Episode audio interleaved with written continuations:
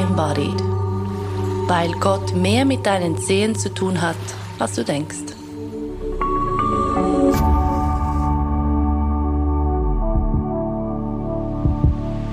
Wir sprechen heute über ein Thema, das irgendwo zwischen zerstörerischer Kraft, befreiender Energie und urmenschlichem Trieb sich befindet. Der Zorn, etwas, von dem man Angst haben kann, aber es auch fürs Leben benutzen kann. Deborah, was macht dich wütend? Verschiedene Dinge. ähm, unter anderem etwas, was mich immer mal wieder wütend macht, ist, wenn ich das Gefühl habe, jemand will mir sagen, was ich zu tun habe. Mhm. Oder Ungerechtigkeit. Mhm. Das kann mich auch ganz, ganz, ganz fest wütend machen. Und dann kleine Dinge wie Autofahrer im Straßenverkehr, wenn ich mit dem Velo fahre. Wie äußert sich das? Im Straßenverkehr? Ja, allgemein, wenn du. Wenn ich wütend bin? Wenn du wütend wirst. Es ist, zuerst einmal ist es ein, ein Wahrnehmen von, einem, von einer Empfindung im Körper. Es ist ein sehr, sehr körperliches Ding für mich. Und dann kann das manchmal aussehen wie, ich muss zu Hause ganz laut Musik hören und dazu ähm, toben. wie ein richtiges Klischee von einer Hexe oder so. Du schluckst den, den Zorn, die Wut nicht runter? Nicht mehr so oft wie früher. Vielleicht immer noch ab und zu, weil ich bemerke, wir haben in dieser Gesellschaft keinen konstruktiven Umgang mit Wut. Es ist vielmehr so, dass Wut als etwas ähm, Negatives angesehen wird. Also wenn ich zum Beispiel Wut und dann einen anderen, Be anderen Begriff dazu google, dann kommt, kommen Dinge wie, ähm, wie kontrolliere ich meinen Zorn oder wie manage ich meinen Zorn und so weiter, weil es als negative Emotion angesehen wird. Und als, als Kollektiv ähm, haben wir einfach keine Strategien, wie wir diese Wut so ausdrücken können, dass sie niemandem schaden. Mhm. Mhm. Und zum einen liegt mir dieses Thema sehr, sehr am Herzen, weil es etwas ist, was ich ähm, selber mit, mit meiner Lehrerin oft bespreche oder was oft ein Thema ist zwischen uns oder in unserer Community. Aber da war auch Ende Januar ein Artikel im Dagi Magi, ähm, die Wut der Frauen. Und ich habe das gelesen und ich dachte einfach, ja, voll, voll, voll, voll. Eine Frau, die hat nicht wütend zu sein. Mhm. Eine Frau, wenn sie wütend ist, ist es wie noch, noch weniger sozial akzeptiert, als wenn ein Mann wütend ist. Mhm. Die Frauen, die haben, äh, die haben, was weiß ich, ja, es gibt wie keinen Platz im allgemeinen Frauenbild für Wut. Mhm. Ich habe einmal mit, mit Matthäa Meyer ähm, darüber gesprochen, das ist die, die SP-Nationalrätin, und sie hatte mal erzählt, sie sei in einem Interview gewesen im Fernsehen oder in der Arena, irgend so etwas. Und eines der, der größten Probleme oder, oder ähm, Fehler, die man da machen kann, ist als Frau wütend zu werden, laut zu werden und genau. eine hohe Stimme zu bekommen und dann in diese Kategorie von hysterisch, äh, ja, die ist halt so, ähm, vielleicht hat sie noch ihre Tage, so diese ganz, ganz billigen Zuschreibungen. Und das sei politisch nach wie vor ein, ein Riesenproblem, weil es dann so, dann wird genau diese Ding aufgemacht von, die kann halt nicht denken, äh, sie ist jetzt halt in ihren Emotionen drin. Das und macht mich so hassig. und, und das dann, und das dann ähm, eben mit dieser Hysterie, ähm, Thematik dann noch in ein Krankheitsbild mhm. zu drücken und zu sagen, ja, ebenso quasi da, da ist halt etwas stimmt da nicht ganz, darum mhm. ist die jetzt so laut geworden. Das ist ein, also nach wie vor ein Riesenthema. Mhm. Und ähm, auch das, das, das Frauenbild, das du ansprichst, ähm, kannst du noch etwas sagen? Was, was wäre dann so quasi die, die Wunschvorstellung? Wie, wie müsste die Frau dann sein? Was wäre so das Gegenbild zu dieser wütenden Amazone, ja. hysterischen Furie auch, Furie. nicht wahr? Genau, genau, die Furie. Die Rachegöttin aus ja. der römischen Mythologie. Ja, das Gegenbild, oder was historisch so den Frauen zugeschrieben worden war und immer noch zugeschrieben wird, ist dieses Bild von eigentlich die Mutter Maria, die sich mhm. hingebungsvoll kümmert um alle und alles, um die, die, die Kinder in ihrer Entwicklung unterstützt, ähm, die alten Eltern pflegt und ja. dem Mann noch ein schönes Nachtessen kocht und dabei aber auch noch gut aussieht wahrscheinlich. Und lächelt. Und lächelt. und dabei, ja, glücklich ja, zu sein natürlich. hat.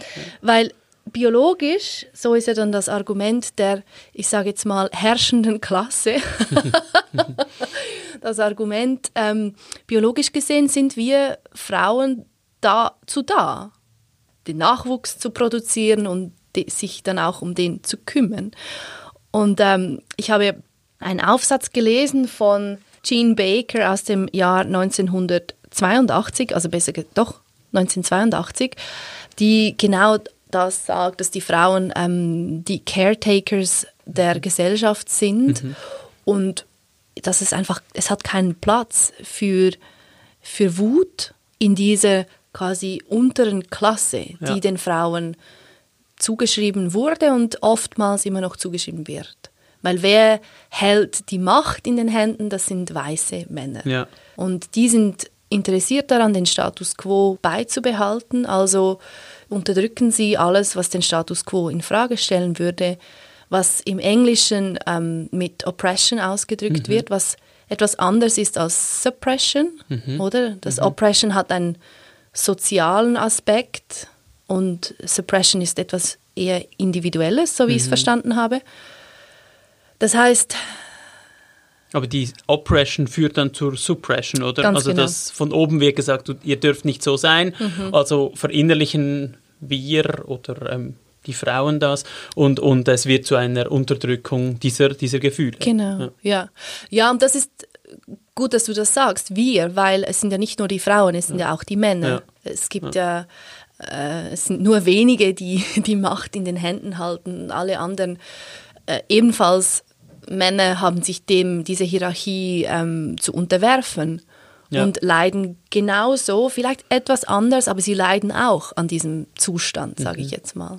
Kannst du, kannst du dir sagen, was, was geschieht, also wenn, wenn, wenn Wut zu lange unterdrückt wird, also neben dem, dass es äh, dass Ungerechtigkeit im, im Gesellschaftlichen entsteht, was geschieht mit Einzelwesen, mit Frauen und Männern, die in dem Zustand leben? Ja, ein großes Leiden in erster ja. Linie. Also es ist wie so, ja, oftmals das Gefühl von mit mir ist etwas falsch, mhm. weil es scheint gesellschaftlich nicht keine Berechtigung zu haben, wütend zu sein oder ja. Mhm. Ähm, also es muss mit mir irgendetwas falsch sein, weil ich habe diese Wut. Man sagt mir zwar, ich hätte sie nicht zu haben, aber ich habe sie. Mhm. Und was großes Leiden kreiert im, ja, in den einzelnen Personen und auch dazu führt, dass jetzt im, am Beispiel von den Frauen, ähm, das kann, oder sind wahrscheinlich auch bei den Männern, dass sich dann das über den Körper äußert oder, ja. oder ja, psychosomatisch äußert. Und es gibt Studien, die zeigen, dass vor allem Depressionen mit unterdrückter Wut zu tun haben, mhm. aber auch Dinge wie Essstörungen, Bulimie, ja. also die Wut nach innen richten, sich selber zu verletzen. Und dann aber auch ähm, Herz, Kreislaufkrankheiten, Herzgefäßkrankheiten und Diabetes auch. Wieso Herz und, und so? Das weiß ich jetzt nicht so ganz genau, aber wahrscheinlich hat das mit dem Blutdruck okay, zu tun. Ja, dass es das System wie nie aus dieser Paniksituation rauskommt, so quasi. Ja, und man weiß ja auch, dass wenn der ähm, Sympathikus konstant aktiv ist, das ist dieses ah, okay. Fight or Flight, Flucht- ja. und Kampfmodus-Ding in dem Teil vom Nervensystem, auf den wir keinen aktiven Einfluss haben, wenn das konstant aktiv ist und also hyperaktiv eigentlich, ähm, dann sind die Entzündungswerte viel höher. Ja. Also wirklich die nach innen gerichtete Wut, die hält sich dann auch so quasi, auch wenn äh, gegen außen gar nichts mehr vorfällt oder so und, und verstärkt diese, diese Alarmbereitschaft im Körper. Genau. Wow. Aber das ja. ist auch das Ding, dass je mehr die Wut unterdrückt wird, desto eher ist es so, dass es braucht dann von außen eigentlich nicht mehr ähm, Stimuli, wie sagt man? Ja, so Trigger oder Stimuli Trigger, oder was auch immer. Stimuli, ja, ja. genau. Ähm, dann kann schon nur allein der Kommentar von dein Schuhbändel ist offen Ja. dazu führen, dass du noch wütender wirst, Ja. obwohl das ja jetzt von meiner Seite gar nicht irgendwie angriffig gemeint war oder so. Das, Ja. Diese unterdrückte Wut ähm, verstärkt auch so eine Art Opfernarrativ. Spannend, der, der ähm, St.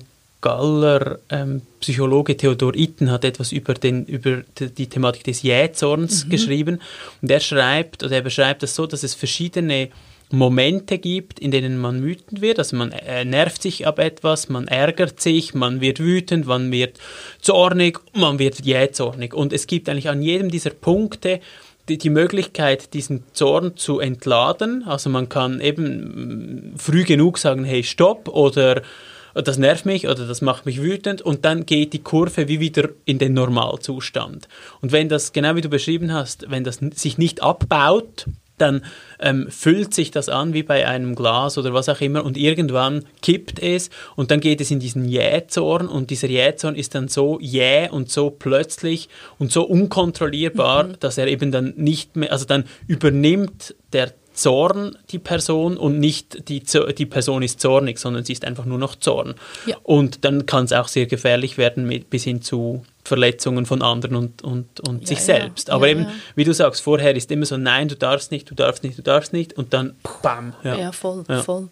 Was natürlich auch ähm, noch zu erwähnen ist, ist die ganze psychologische Ebene Mhm. von Problemen, wenn man den, den Zorn immer unterdrücken muss Mhm. oder auch, so sagt diese ähm, Jean Baker in ihrem Aufsatz The Construction of Anger in Women and Men, ähm, auch für die, für die Jungs sehr, sehr verwirrend ist, wenn sie aufwachsen mit dem Bild von ein Mann oder zur Männlichkeit gehört aggressives Handeln und sie werden auch ermutigt dazu in, in Spielen, in, in was auch immer. Aber gleichzeitig sind, fehlt da wie das Ausdrücken von dem, was von der Emotion. Also es Okay. gibt wie keine Worte dazu, Ja. es ist reine Handlung. Jawohl, ja. Und wenn sich dann diese angefeuerte Aggression zum Beispiel gegen den Vater wendet, sagt sie, dann wird der Vater wütend und Ja. bestraft das Ja. Kind, weil das geht natürlich nicht. Das ist die obere Zorninstanz so quasi. Genau. Sie, sie darf den Zorn verwalten, aber ähm, und das, Mhm. Der, der Knabe, der Junge darf es irgendwo hinrichten, aber sicher nicht gegen diese Zorninstanz. Nein. Und Ja. sie sagt auch, das ist, das ist der Grund, weshalb Knaben so gut sind im, in diesem Spiel mit Macht, mit, mit, mit Politik und so weiter, weil sie haben die Regeln gelernt und die Regeln sind, Ja. so sagt sie, du kannst machen, was du willst für das Spiel, um zu gewinnen, äh, regardless of the consequences. Mhm. Ja. Also egal, Ja. ob du jemanden verletzt oder, oder, oder ob du respektlos spielst. es geht ja ums Spiel, es geht nicht um die Individuen. Mhm, Ja. Das fand ich Ja. auch extrem spannend. Und du darfst das Spiel nie in Frage stellen. Du Ja, nein, es ist so quasi, solange du im Spiel bleibst und, und auch akzeptierst, dass es da einige gibt, die man eben nicht angreift, Mhm. dann geht's und, und so quasi äh, und so weiter. Und sobald du aber das Spiel in Frage stellst, dann wird es schwierig. dann oder? bist du Dann auch so- wieder in. bist du draußen. Ja, genau, Ja. genau. Ja, und ich finde auch die, die Kehrseite von dem, was du gesagt hast, dass wenn die Knaben dann nicht wütend, aggressiv oder was auch immer spielen, dass sie dann, das ist dann auch negativ konnotiert. Also es ist nicht nur gegen den Vater ist es nicht okay, es ist auch nicht okay, die, sich dem zu entziehen und zu sagen, ich, ich will jetzt Mhm. diese Aggression so nicht leben, ähm, dann, dann sind es Mädchen. Also dann, Genau. dann kommt so quasi die Negativzuschreibung von sei doch kein Mädchen. Genau. Es ist wie Männlichkeit wird mit gewissen ähm, Attributen bestückt und Weiblichkeit wird mit gewissen Attributen bestückt und es gibt kein, keine Grauzone und, und, und biologische Frauen haben so zu sein, biologische Ja, Männer haben so ja. zu sein. Was man ja mittlerweile weiß oder inzwischen weiß, dass das aus der Genderforschung, dass das überhaupt nicht zwingend so sein muss. Also Ja, ja. alle haben alle Anteile, das wusste ja schon der gute Herr Jung. Ja, den sollte man viel häufiger hören. Ich möchte noch einmal zurückkommen zur, zur Maria, weil ähm, das ist immer, zur Maria ist immer gut. Ähm, und vor allem auch noch ein bisschen zu, zur Rolle der Religion in dieser Unterdrückung. Ja. Also das, ja. ähm, du hast gesagt, eben, das ist an, angeknüpft an diese, in diese Frauengestalt, die ähm, nährend und, und, und, und helfend und caring und so weiter ist. Aber die, der wütende Teil ähm, darf nicht existieren. Und ich finde es sehr spannend zum Beispiel, dass, dass vor dem Christentum in, in verschiedenen Religionen, aber auch zum Beispiel im, im alten Griechenland, dieser Zorn, dieser Thymos eigentlich etwas sehr Positives war. Es gibt von Peter Sloterdijk ein Buch Zorn und Zeit und er versucht das so ein bisschen nachzuzeichnen, dass zum Beispiel in der Ilias, diese Geschichte um Troja und so weiter, ähm, der Zorn in der ersten Strophe vorkommt und etwas enorm Positives ist. Also mhm. es geht so, ähm, jetzt geht's rund, jetzt geht's los, jetzt kommt Bewegung in die ganze Sache und dieser Zorn, der, der treibt da an. Und damals waren die, sowohl Heldinnen als auch Helden waren beide zornig und durften zornig sein. Und dann bei Platon wird es schon so ein bisschen eingepfercht, also in der in der ähm, idealen Stadt, in der Polis, da gibt es noch die einen, die dürfen zornig sein, so die Krieger, äh, da ist das noch okay. Und dann mit dem Christentum, dann verschwindet denn das komplett. Also es wird dann wirklich da da wird der Zorn eigentlich nur noch dem Göttlichen zugeschrieben und die Menschen sollten eigentlich ähm, liebevoll, barmherzig und nicht zornig sein. Das Obwohl ja auch der gute Jesus einen Wutanfall hatte. Genau, nein, das, ich finde, das ist genau der Punkt. Also diese Tempelräumung, äh, äh, bei der es darum geht, eben diesen falschen Gottesdienst oder dieses ähm, Verkaufen und so weiter auszumisten, das ist ja so ein, ein ganz starker Impuls und das, das, das wird ja auch festgehalten. Es ja. ist ja nicht so, dass man das dann einfach weggelassen hätte, sondern mhm. es wird in den Evangelien auch so ähm, gezeigt.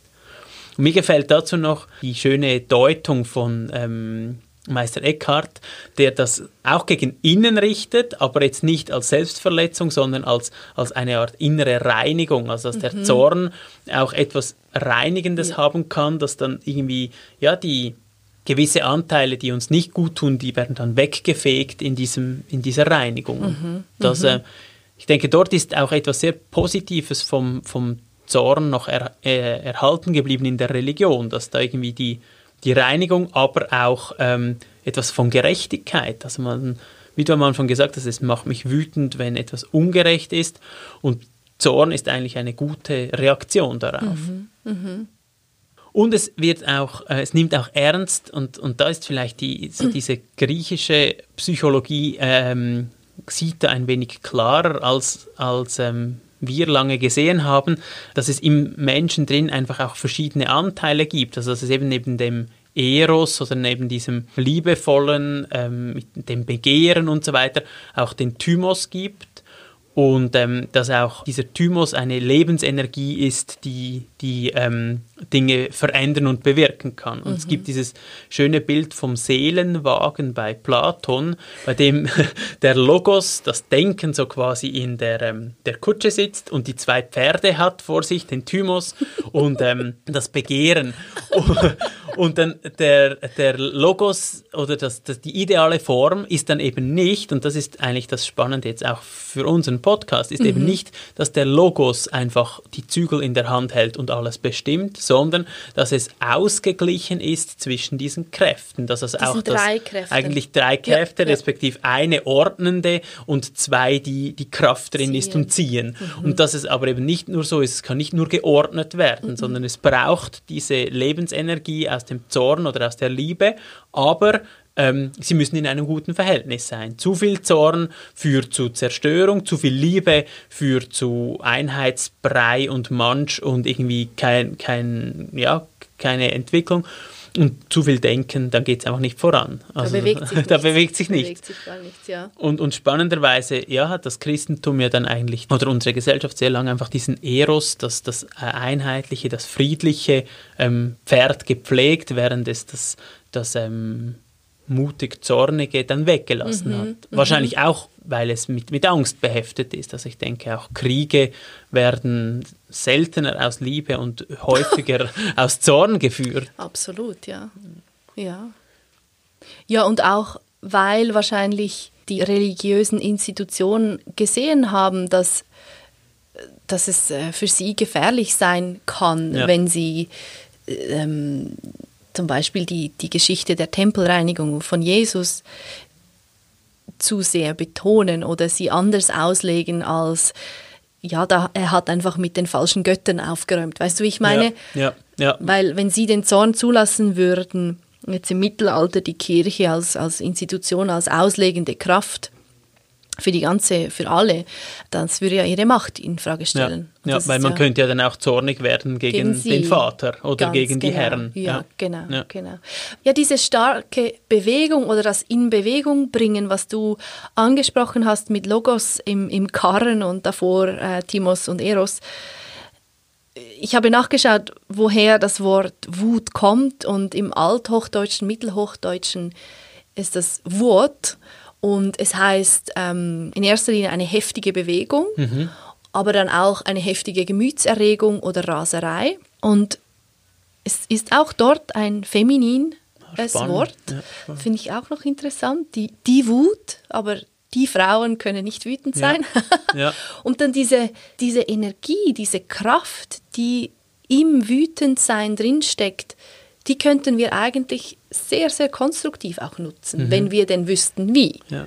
Was ist für dich die so quasi der gute Umgang mit dem Zorn? Also auch im Sinn von, das, das finde ich das Schöne an diesem auch Wagenbild, das ist ja das, das Pferd, das zieht und trotzdem ist es aber nicht das Pferd, das den Wagen lenkt. Also gibt Ja. es eine Art, oder was kannst du darüber sagen, so die, den guten Umgang mit dem eigenen Zorn, ohne dass der Zorn sich dann irgendwie uns bemächtigt und Ja. ja. Ja, also nicht, dass ich da irgendwie ein Doktorat in Zorn hätte. Aber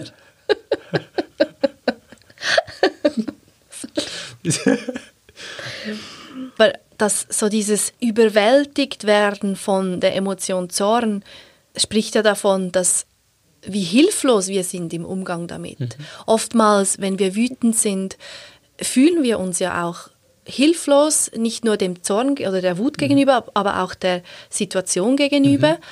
Ich erinnere mich ja, ich meine, die meiste Zeit meines Lebens, wenn ich wütend wurde, da musste ich weinen, weil ich Ja. hatte kein, ich wusste nicht, wie Ja. diese Wut ausdrücken. Und, und, und ich spürte, das ist, das ist so ungerecht, was diese Person jetzt da gerade mit mir macht oder mir sagt. Aber ich kann nicht, ich, ich habe das Vokabular nicht. Ja. Ich habe keine Fähigkeiten, keine Werkzeuge, anders zu reagieren. Und diese Ohnmacht und Hilflosigkeit hat sich dann im Weinen ausgedrückt. Mhm. Und eine, ein nützlicher Umgang damit, also wie hast du gefragt? Ja, oder, oder einen, ja, einen, einen, einen Umgang, der Sich diese Kraft zunutze Ja, macht. so, genau. Ja. Ich glaube, in erster Linie, oder für mich ist es so, dass in erster Linie ist es wichtig, dass ich in meinem Körper drin bin, Mhm. so dass ich überhaupt den Beginn vom Wut wahrnehmen kann. Weil wenn ich nicht in meinem Körper drin bin und einfach in meinem Kopf herumhänge und mir noch überlege, was ich noch einkaufen muss und, und ob ich vielleicht äh, in dieser Situation das Richtige gesagt hatte oder nicht, dann bin ich nicht präsent. Ja. Und dann verpasse ich den ersten Dings, Impuls von Wut. Und merke es vielleicht erst, wenn es quasi zu spät ist und mich so überkommt, überrollt. Aber wenn ich präsent genug, wenn ich aufmerksam genug bin, und das braucht ein bisschen Übung, das ist schon so, dann ist es wie eigentlich jede Emotion, die letztlich als eine Art ja, Welle durch den Körper geht. Manche gehen einfacher hindurch, manche weniger. Ja. So. Also dass, dass so quasi diese, ähm, dieses Gefühl auch als eine, ähm, eine Lebensenergie wahrzunehmen, nicht, Mhm. nicht irgendwie abzustellen, sondern durch sich hindurch gehen zu lassen und dann nutzt du es auch so quasi als Gradmesser für Ungerechtigkeit. Also wie- wenn du merkst, das macht mich jetzt wütend, Mhm. das hat ja auch so einen, eine, eine Wahrnehmungshilfe zum Sehen, ah, okay, da klingt etwas in mir an, Mhm. da, da stimmt wohl auch etwas nicht.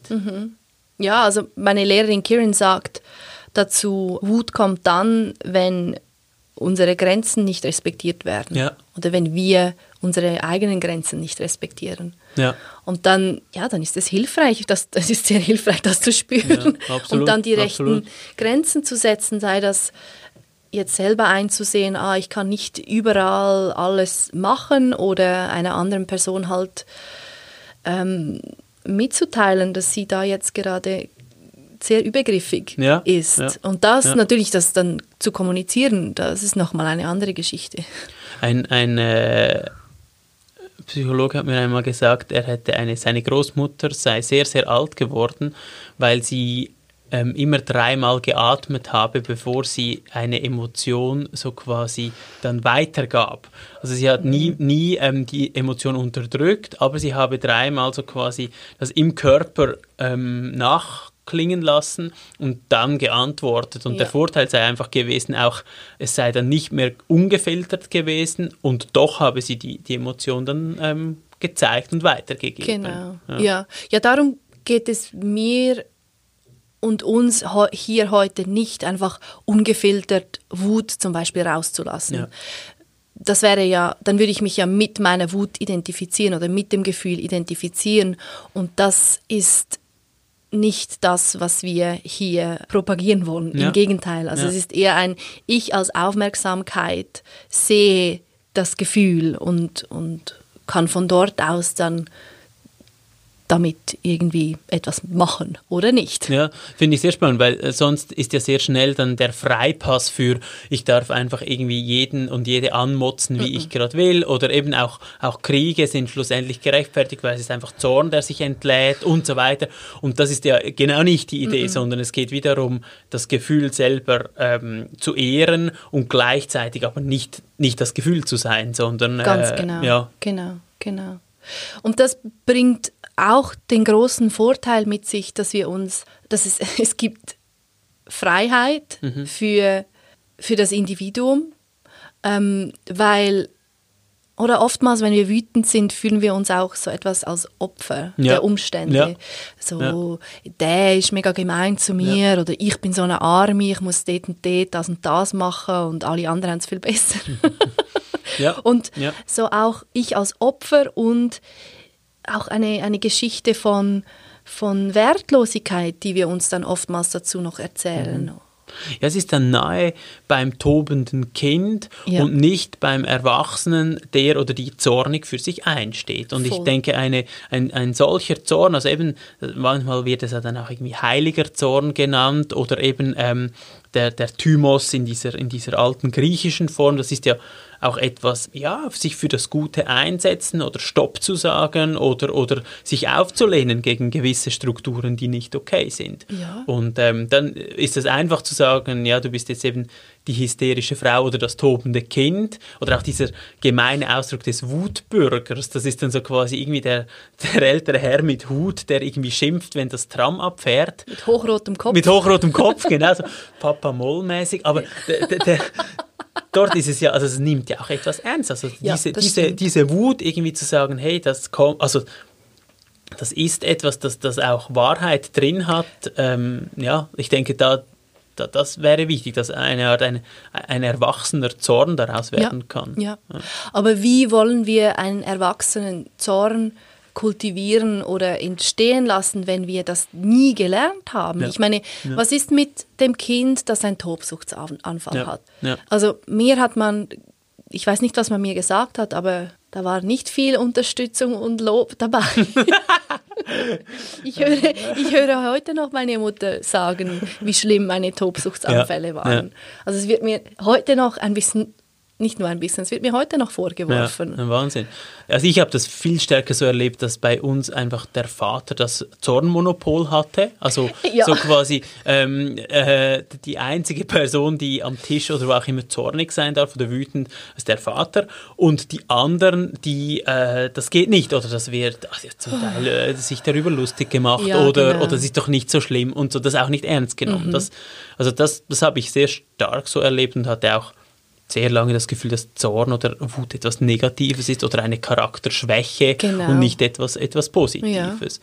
Und ähm, ich versuche oder wir versuchen bei unseren Kindern jetzt das, das irgendwie zu- wertzuschätzen im Sinn von, zum Beispiel, was ganz wichtig ist, wir sagen, oder ich sage immer, es ist, ist okay, wenn du wütend bist. Das, das an sich ist okay. Mhm. Ähm, sobald es sich ähm, in, in Gewalt zeigt, dann sage ich nicht, du darfst nicht wütend sein auf mich, sondern ich will nicht, dass du mich haust. Also das ja, ist logisch, wie so ja. diesen, diese Grenze ähm, oder dann Alternativen zur Verfügung stelle, wie ja, ähm, hau, hau doch aufs Kissen oder, oder was auch immer.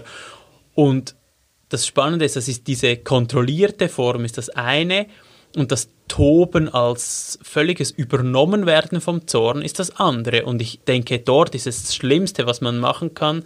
Kommt jetzt mein elterlicher Rat.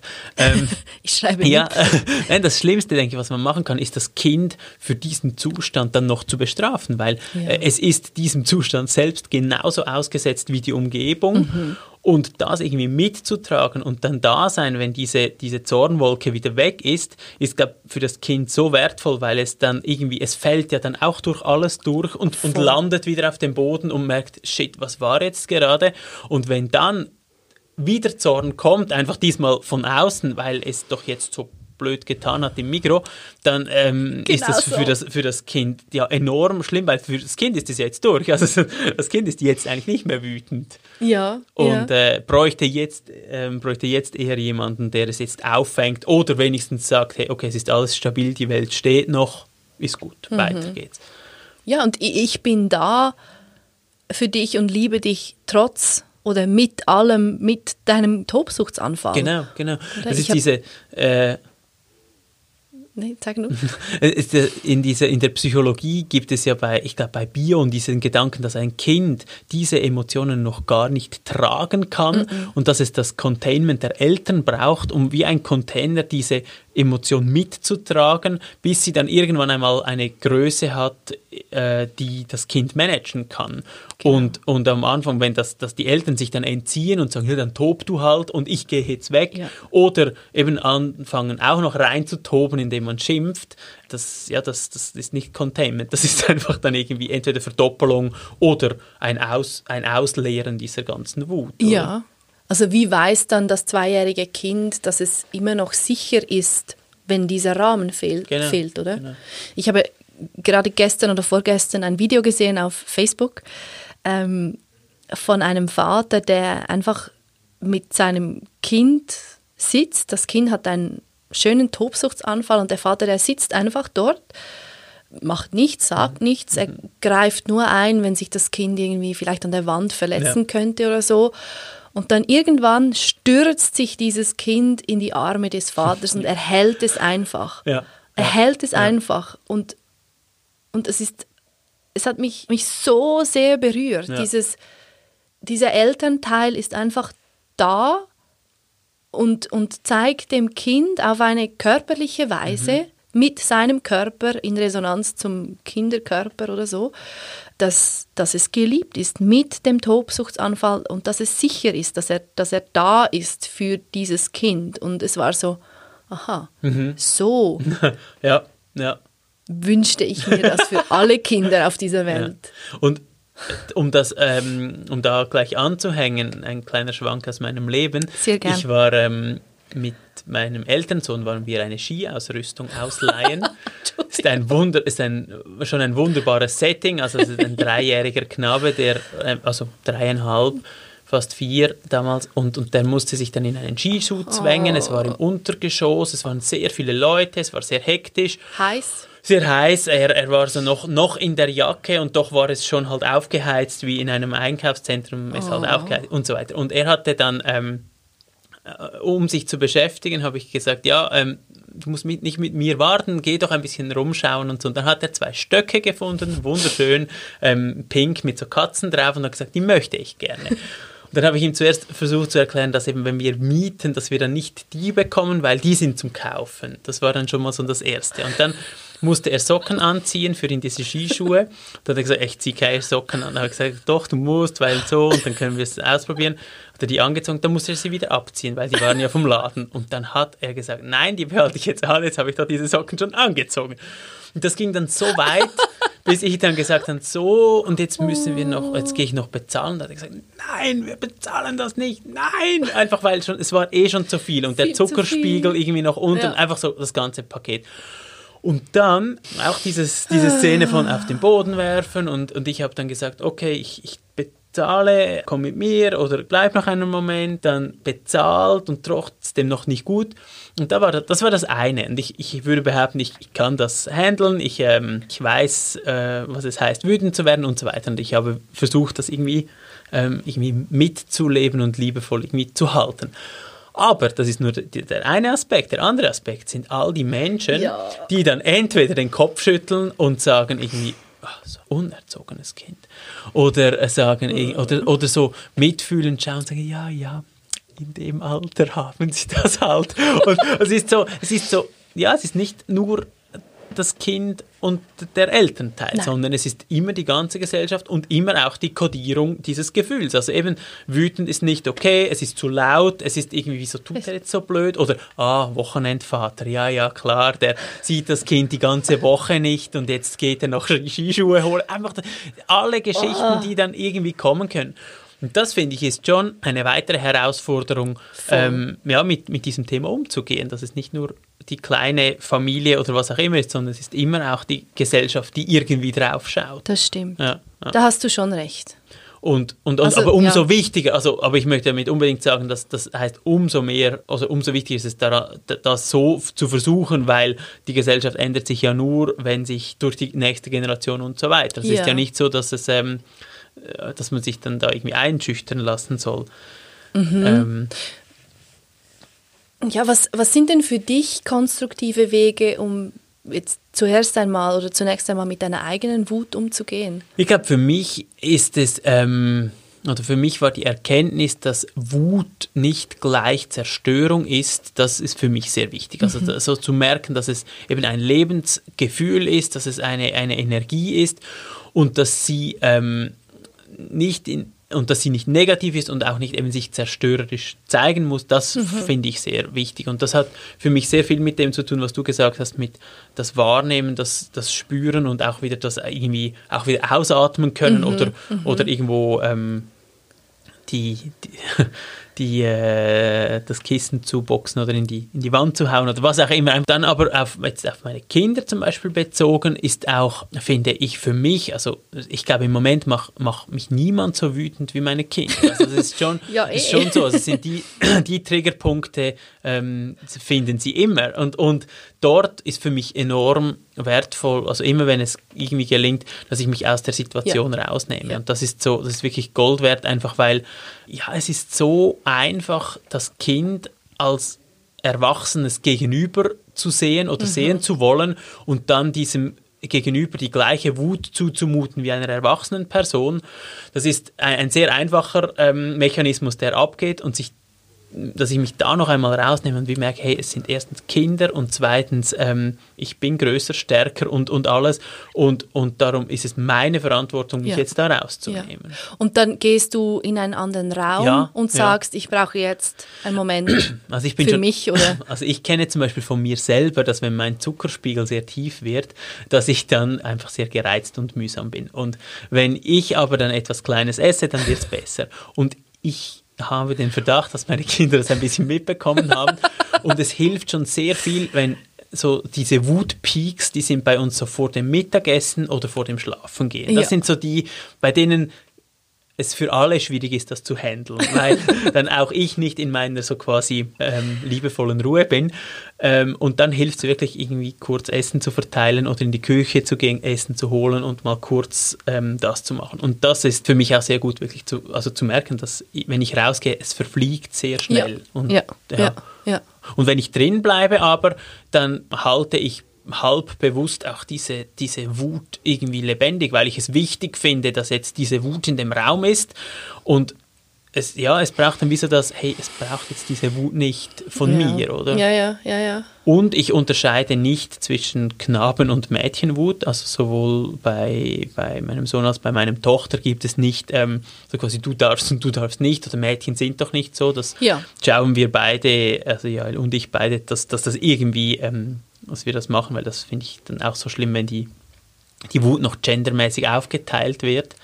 Ja, also das könnte jetzt dann wirklich mal vorbei sein. Eigentlich wäre das ja, ja, ja, ja absolut. ja. ja. Also weil was, was ähm, Jean Baker 1982 geschrieben hat, wenn ich das lese, es ist genauso aktuell. Natürlich eben jetzt mit, vielleicht mit der Generation deiner Kinder wird sich das ändern, aber das ist so. Ja. Es braucht einiges an, an Bereitschaft, oder? Ich meine, wenn du sagst, du musst, wenn du wütend bist und dann musst du wie ein Moment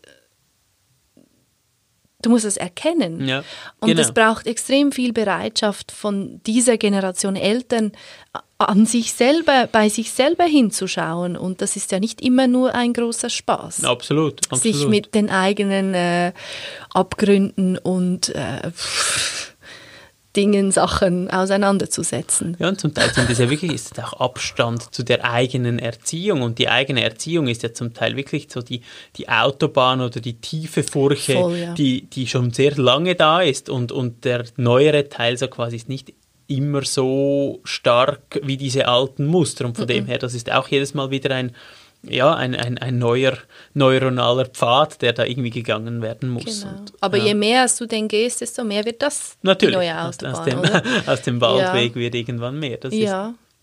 Ich finde für mich, und ich glaube, darum wollte ich auch unbedingt über das sprechen, weil es hat so eben, es hat so viel Kraft in der Wut und es hat auch viel, ähm, auf Englisch sagt man dem Empowerment, was ist das, Selbstbestärkung oder Mhm. Ja, Bestärkung drin, so dass eben wenn mich etwas oder jemand wütend macht, dann ist es diese Reinigung, wie du das ähm, von Meister Eckhart gesagt hast, als würde so eine weitere Schicht Konditionierung, manchmal nicht immer, eine weitere Schicht Konditionierung abfallen. Ja, letztlich dann einfach noch mehr Freiheit, glaube Ja. ich. Ich weiß nicht, ob Ja. das Sinn macht, das so zu sagen, aber so, ich hatte letztens einen großen Wutanfall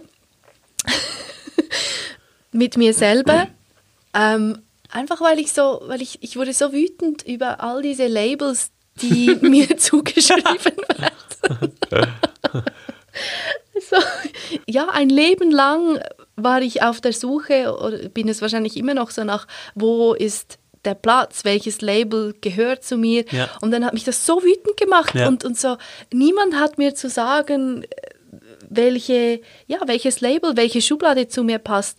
Und dann habe ich gesehen, auch ich muss mir nicht selber eine Ja. Schublade suchen. Ich kann frei sein davon oder Ja. freier. Ja. Ich meine, letzt, ja, Ja. es braucht vielleicht noch ein paar mehr Wutanfälle, aber so dieses Abstreifen von all diesem Scheiß und diesem äh. Und und- ja, und ich denke, das kann eine, eine, ähm, eine wohltuende Erfahrung sein für alle. Absolut. Ob jetzt das ist eben mit Toben zu Hause, Stampfen, Musik, Kickboxen oder ein, ein weiterer Favorit von mir ist auch das Glas entsorgen. Das Altglas bringen, Recycling-Wut. recyceln, genau.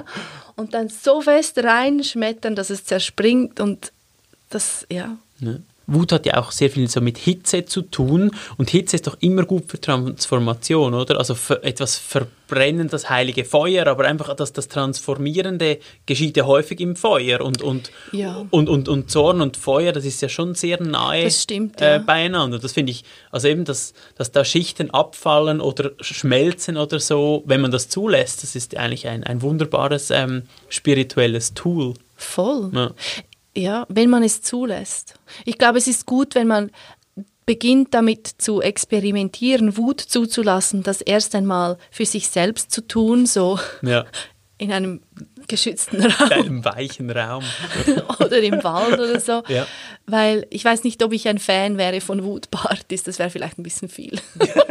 also weißt du, wenn Ja. man sich gegenseitig noch hochschaukelt. Das, ich meine, das ist ein ganz spannendes Phänomen, auch dass es ja dann nicht bei der einen Person, also Wut ist ja auch eine Atmosphäre, es ist Ja. nicht nur etwas Persönliches. Und, ich denke, wenn du sagst Wutpartys, es, es, wär- also es, es gibt ja diese, diese, auch diese Aufnahmen aus dem, aus dem, vor dem Zweiten Weltkrieg, wie sich da ganze Räume aufgeschaukelt haben oder auch heute zum Teil in gewissen Demos Ja. oder so, wie das auf einmal Ja. hochgeht und dann ist es auch, also es wird dann größer als die einzelnen Ja. Menschen. Und das, ist- eskaliert dann. Genau, und das gern. eskaliert dann, weil Ja. das kann niemand mehr kontrollieren, als so quasi, ich lasse es durch mich durchfließen, sondern ich bin dann immer drin, oder? Ja, Ja. ja, ja, ja, Und aber auf der anderen Seite, Demos, die eskalieren, das ist ein Negativbeispiel, aber all die Revolutionen, all die Reformen, Ja. die passiert sind und die viel zur Verbesserung der ganzen Welt beigetragen haben, die sind ja auch ähm, angefacht worden von Wut, von ja. einer Wut über die Ungerechtigkeit. Ja, über einen Zustand, über der einen sich Zustand, ändern muss. Der sich ja. ändern muss, genau. Es gibt eine, eine gute kollektive Wut und eine schwierige kollektive Wut und das irgendwie ja, und das Spannende ist ja, dass man es wahrscheinlich in der kollektiven Wut drin noch gar nicht sieht, mhm. sondern eigentlich eher, eher an, den, an den Auswirkungen und, mhm. und auch die Langzeitfolgen sind dann vielleicht sehr gut, währenddem Stimmt. die, also ich denke jetzt nur, die französische Revolution war, ich glaube, es war nicht so lustig, wenn man da mittendrin war. Wahrscheinlich nicht, nein. und, und doch hat es dann enorm viel freigesetzt und ermöglicht. Und, das stimmt. Und, ähm, hm. Ja, also es ist noch spannend, dass man auch, auch dieses, das Normativ kann man gar noch nicht sagen, das ist gut oder schlecht, sondern es ist einfach mal viel Energie, viel Wut und dann ändert sich etwas und dann gibt es wie einen zweiten Schritt von, ja, was geschieht, also was entsteht Neues daraus. Wahrscheinlich muss man in dem Moment der kollektiven Wut noch gar nicht das Label Wahrscheinlich, ja. hervorholen. Ja, denke ich, oder? Also, dass ja. man dort wie sagt, das ist jetzt halt einfach das und ist an sich irgendwie jetzt halt mal da ein schwieriger Zweig dieser Diskussion, nicht? Wenn wir sagen, dann ist es halt einfach da, ja, ja Kriege und so, was heißt das dann? Das ist, ja, das denke, das denke ich auch. Also das ist das, das Schwierigste daran, dass ähm, Zorn ähm, in dieser zerstörerischen Form bei uns so auch nicht denkbar ist als etwas Gutes, mhm. weil Zerstörung an sich mit Leiden und Schwierigkeit verbunden ist. Und, und ich denke eben, ob es dann die indische Philosophie oder, oder auch, auch andere Formen sind, die auch der Zerstörung einen Wert zumessen, ja, ja. Ähm, das ist einfach mega, also enorm schwieriges Terrain, weil man ja da eben, man kann alles damit rechtfertigen ähm, oder man kann alles abstellen, weil man sagt, ja, es geschieht Zerstörung. Mhm. Aber eben, wie du gesagt hast, es gibt auch sehr gute ähm, Formen von Revolution, die halt auch Zerstörung in sich trugen, genau. aber das andere auch. Das ist ja, das ist schwierig. Da müssten wir wie, da muss man wie die quasi die Linse wechseln, um, ja. um darauf zu schauen und ähm, ja, ich glaube, das machen wir jetzt heute da nicht. Das lassen wir. Das lassen wir. RefLab